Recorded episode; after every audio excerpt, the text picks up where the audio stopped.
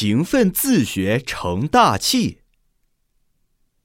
在鱼米之乡的江苏太湖西北，坐落着一个名叫金坛的小县城。城里有家只有一间门面的小杂货铺。这一天，天空中飘着鹅毛大雪，柜台上一个十来岁的孩子正埋头写个不停。一位顾客走进店门，一边抖落着身上的雪花，一边问：“呃，多少钱一支笔？”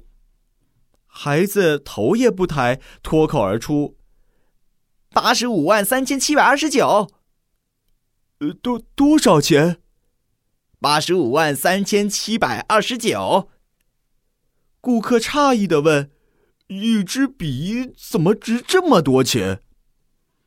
坐在柜台后面的孩子的父亲听见了，赶忙走出来招呼客人，可是那位顾客一气之下竟扭头走了。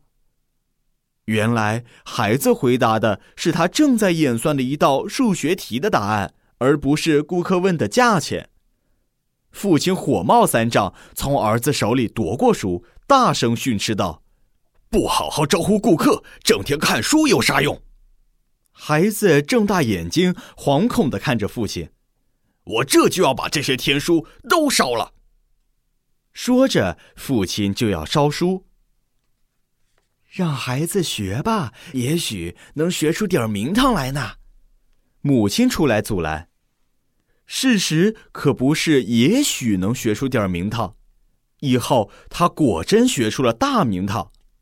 这个十来岁的孩子，就是后来成为我国数学大师的华罗庚。